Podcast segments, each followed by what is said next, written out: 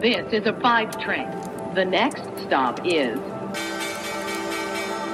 Wall Street. Guten Morgen und hallo zu euch nach Deutschland. Herzlich willkommen zu Wall Street Daily, dem unabhängigen Podcast für Investoren. Ich bin Sophie Schimanski. Schauen wir zunächst auf die Ausgangslage für heute an der Wall Street. Die Wiedereröffnungsaktien, also die zyklischen konjunkturabhängigen Werte, die kletterten am Freitag und haben ein bisschen für bessere Laune gesorgt. Äh, aber die Erholung der Aktienmärkte am Freitag kam natürlich, nachdem die großen Indizes im September absolut ihren schlimmsten Monat des Jahres erlitten haben. Äh, inmitten steigender Inflationsängste, inmitten von verlangsamtem Wachstum und der steigender Zinsen. Der Dow Jones hat den Monat über 4,3% verloren, der SP 500 4,8% und der Nasdaq Composite, äh, der Tech-Index sogar 5,3% Am deutschen Aktienmarkt wurde am Freitag erneut die 15.000 Punkte Marke getestet, aber nach unten hin eben. Im Handel rutschte der DAX kurz mal auf 14.984 Zeller ab. Die tiefste Notierung seit vier Monaten. Er schloss dann aber oberhalb der 15.000 Punkte äh, ganz leicht, aber es war immer noch ein Minus von äh, 0,7% im Vergleich zum Vortag. Und damit zu meiner Kollegin Annette Weißbach an der Frankfurter Börse. Guten Morgen, Sophie. Heute in Frankfurt schauen wir auf die Autobauer, denn wir hatten Absatzzahlen für den US-amerikanischen Markt. Volkswagen enttäuscht, BMW glänzt. So die Kurzzusammenfassung. Ansonsten gucken wir heute auf diese Themen. Was steht an an der Wall Street diese Woche? Was gibt es alles Interessantes? Von Tesla gab es übers Wochenende neue Zahlen zur Auslieferung und äh, die zeigen, wie sie mit dem Halbleitermangel umgehen. Spoiler Alert, nicht ganz so schlecht wie zum Beispiel unser nächstes Unternehmen, über das wir heute reden, GM. Da zeigt der Mangel an Halbleitern deutlichere und negativere Folgen. Die Aktie des Tages ist die von Moderna, weil die stark unter dem Erfolg von Merck leidet.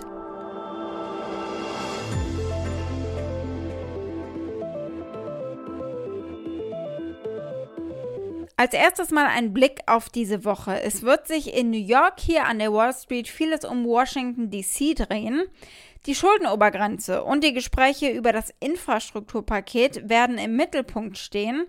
Hier geht es natürlich für die Anleger vor allem um die Konsequenzen der drohenden Zahlungsunfähigkeit der USA, nämlich dass Ratingagenturen die US-Kreditwürdigkeit um eine Stufe senken könnten. Und äh, das ist natürlich der Fall, wenn das Drama weiter anhält, wenn man sich nicht einig wird.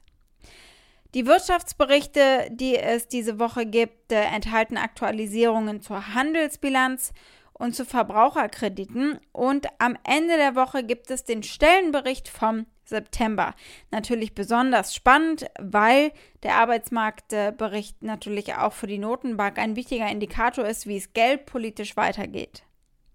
Die Anleger werden auch die Spanne zwischen zweijährigen und zehnjährigen Anleihen weiter beobachten, also was machen die Renditen. Für die Einzelwerte wird relevant äh, unter anderem ein Analystentag für GM, für General Motors. Da reden wir heute auch drüber, über das Unternehmen. Es geht äh, um Elektrofahrzeuge bei diesem Event. Und es steht eine Ankündigung von Tabak- und Cannabisunternehmen Altria an, was da mit Anhäuser-Busch InBev, mit dem Bierbrauerkonzern geplant ist. Gucken wir als erstes auf das Autounternehmen Tesla. Von denen gab es Lieferzahlen.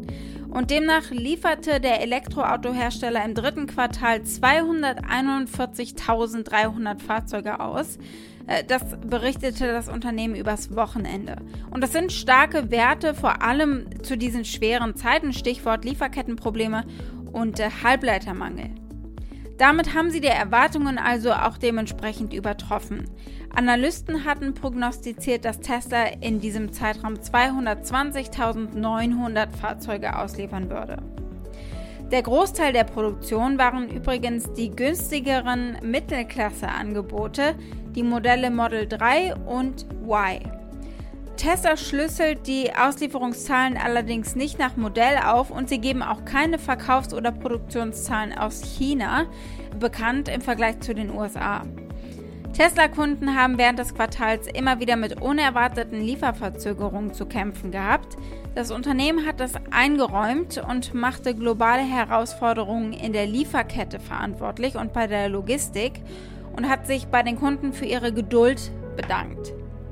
Dieser Fan sagte, da habt ihr es doch, die Zahlen lügen nicht. Haters haben die Konditionierung schlecht zu reden über Tesla, aber das sei nun gar nicht mehr möglich bei den guten Zahlen, findet er. So first of all, you have to understand that the Tesla numbers, they don't lie. These are statistics. These are hardwired numbers coming out, out of the factories. So the numbers don't lie, but the haters, they do. They're like the little juice that's dripping out of your, you know, garbage bag when you're on your way to dump it and just, you know, putting mess all over your floor. These are the haters. I mean, they have no reason, no numbers, no logic. They just emotionally have this Pavlovian conditioning to spit garbage about Tesla. Problem is, it doesn't really fit the numbers. The narrative doesn't really work anymore. Er hat insofern recht, als dass es andere Autobauer härter getroffen hat. Denn äh, Teslas Lieferzahlen sind übers Jahr immer noch um 70 Prozent etwa gestiegen. Und damit gehen wir zum Konkurrenten GM. Da sind die Lieferzahlen übers Jahr um 33 Prozent gefallen. Äh, und Schuld ist natürlich der Halbleitermangel. GM hat Investoren im vergangenen Monat bereits gewarnt, dass äh, das nordamerikanische Großhandelsvolumen in der zweiten Hälfte des Jahres im Vergleich zu den ersten sechs Monaten des Jahres um etwa 200.000 Einheiten sinken würde. GM hat zwischen Juli bis September etwa 447.000 Fahrzeuge verkauft. Das sind 32,8 Prozent weniger als ein Jahr zuvor. Der Rückgang war auch stärker als äh, Branchenanalysten das erwartet hatten. Die Chipknappheit hat dazu geführt, dass GM Wochen, teilweise sogar monatelang Fabriken stilllegen musste und stark nachgefragte Fahrzeuge, wie zum Beispiel den Pickup, nur teilweise produziert hat, um schneller fertig zu werden, wenn die Chips dann endlich verfügbar sind. Dieser Mangel treibt natürlich die Preise nach oben bei Autos, bei neuen wie gebrauchten und das wiederum trägt natürlich zur Inflation bei. Also das ist ein gelebtes Beispiel sozusagen für die Bottlenecks, die der Notenbankchef Jerome Powell immer wieder erwähnt hat. General Motors temporarily shutting down most of its North American plant operations this month because of that worldwide computer chip shortage. GM following similar announcements from Ford, Nissan, and Toyota. Asian chip factories have been hit hard by the COVID Delta variant, forcing some factories to close, and that's led to a shortage of both new and used vehicles, sending car prices even higher, hitting a record price average in August of $41,000. Anyone who needs a new car may find very few options in the weeks ahead, potentially meaning even higher prices on dealer lots. Jede Marke des Autoherstellers verzeichnete im dritten Quartal zweistellige Verkaufsverluste, angeführt von einem Rückgang von 36,1 Prozent beim Chevrolet. GM hält weiterhin an der Finanzprognose für das Jahr fest, interessanterweise, die einen bereinigten Gewinn zwischen 11,5 und 13,5 Milliarden US-Dollar umfasst oder 5,40 Dollar bis hoch zu 6,40 Dollar pro Aktie. Und damit geht's wie immer an dieser Stelle zu meiner Kollegin Annette Weißbach an der Frankfurter Börse. Liebe Annette, der Herbst ist jetzt wirklich da, es ist Oktober, selbst Leute, die krampfhaft am Sommer festhalten wollen, die müssen sich das jetzt eingestehen. Was steht denn an für den Markt äh, im Herbst? Gib uns doch bitte einen Ausblick. Der Herbst, der könnte spannend werden an den Märkten. Wir hatten ja ein Allzeithoch im August beim DAX und seitdem ging es eigentlich eher zurück. Die Volatilität steigt. Natürlich der Mix, der Cocktail an Nachrichten, der potenziell kommen wird im Herbst, der ist äh, nicht unbedingt gut für die Märkte. Wir haben auf der einen Seite die Straffung der US-Geldpolitik. Wir haben auf der anderen Seite die Knappheiten von Inputprodukten wie Halbleiter, die natürlich den Unternehmen äh, zu schaffen machen. Und aber auch der Ausblick für die chinesische Wirtschaft ist unsicher. Und das ist definitiv auch ein Problem für deutsche exportorientierte Unternehmen. Also, ergo, es könnte an den Kapitalmärkten Märkten durchaus ungemütlicher werden mit höherer Volatilität. Und man muss natürlich jetzt genau schauen, worein man investiert. So, nun ist äh, Inflation ein großes Thema an eigentlich allen Kapitalmärkten rund um den Globus. Und äh, da wäre doch interessant, was könnte denn eigentlich bei euch als Inflationsschutz dienen? Gibt es da äh, eine Aktie, die sich da besonders zueignet? Sich vor Inflation zu schützen, ist gar nicht so einfach an den Märkten. Anleihen zu kaufen in einem Szenario, wo die Inflation tendenziell steigt und damit auch die Zinsen, ist im Grunde genommen wie ein Verlustgeschäft, das man ganz sicher abschließen wird. Denn wir wissen ja alle, die Renditen steigen dann und das bedeutet für die Anleihepreise dass sie sinken werden von der Finanzmathematik aus. Also Anleihen äh, fallen wohl momentan aus, wenn sie nicht inflationsgeschützt sind. Man könnte sagen, dass dividendenstarke Aktien sehr interessant sind. Und hier fällt mir für den deutschen Markt vor allem Munich Re ein, der Rückversicherer aus München. Der zahlt eine sehr hohe Dividende von 9,80 Euro. Es bedeutet eine Dividendenrendite von 4,1 Prozent. Und hinzu kommt, dass auch das Geschäftsmodell eigentlich doch sehr gut läuft. Ne? Ähm, man hatte zwar so hohe Ausgaben für die Naturkatastrophen die in diesem Jahr, aber das Unternehmen konnte auch die Prämien deutlich anziehen mit einem Plus von zwei Prozent im Juli.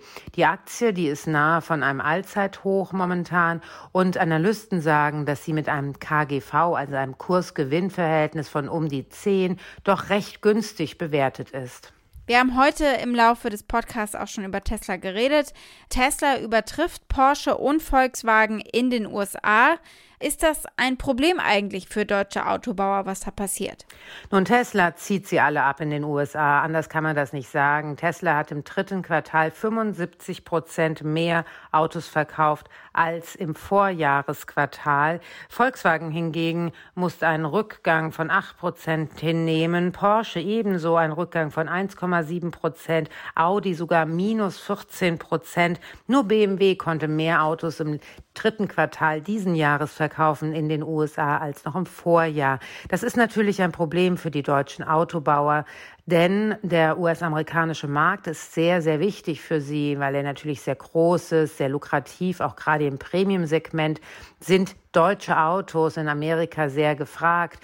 Ähm, wenn dieser Markt schwächelt, bedeutet das nichts Gutes für die Zukunft. Und natürlich, gerade Volkswagen möchte ja sehr gerne an Tesla ran, zumindest in einem Preissegment. Daimler findet das Premium-Segment von Tesla interessant als Wettbewerber. Aber wie es scheint, ist Tesla wirklich auf der Erfolgsspur in Amerika und scheint wirklich konkurrenzlos da zumindest im Sinne von der Absatzentwicklung zu sein. Die Aktie des Tages ist die von Moderna, vom Pharmaunternehmen und Impfstoffhersteller. Und eigentlich ist es auch eine Geschichte vom Konkurrenten Merck. Die Moderna-Aktie verliert zweistellig. Positive klinische Studienergebnisse für die experimentelle antivirale Covid-19-Behandlung von Merck schütteln gerade den ganzen Gesundheitssektor durch, muss man sagen, und äh, ließen den Aktienkurs von Merck in die Höhe schnellen, während hochfliegende Aktien von Impfstoffunternehmen und äh, anderen äh, Therapien oder anderen Herstellern äh, von Coronavirus-Therapie äh, gefallen sind. Die Aktie von Merck stieg um bis zu 12,3 Prozent und erreichte den höchsten Stand seit Februar 2020 nachdem Daten die Pille Molnupiravir des Unternehmens die Wahrscheinlichkeit, an Covid zu sterben oder ins Krankenhaus eingeliefert zu werden, äh, halbieren kann offenbar. Gleichzeitig wurden die Aktien von Impfstoffherstellern wie eben Moderna, Pfizer aber auch und BioNTech schwer getroffen. Einige Analysten sagten, das äh, Versprechen dieses Medikaments das eben zu Hause eingenommen werden kann, das könnte insgesamt die öffentliche Wahrnehmung von Covid-19 komplett verändern. Es ist eine riesige Chance.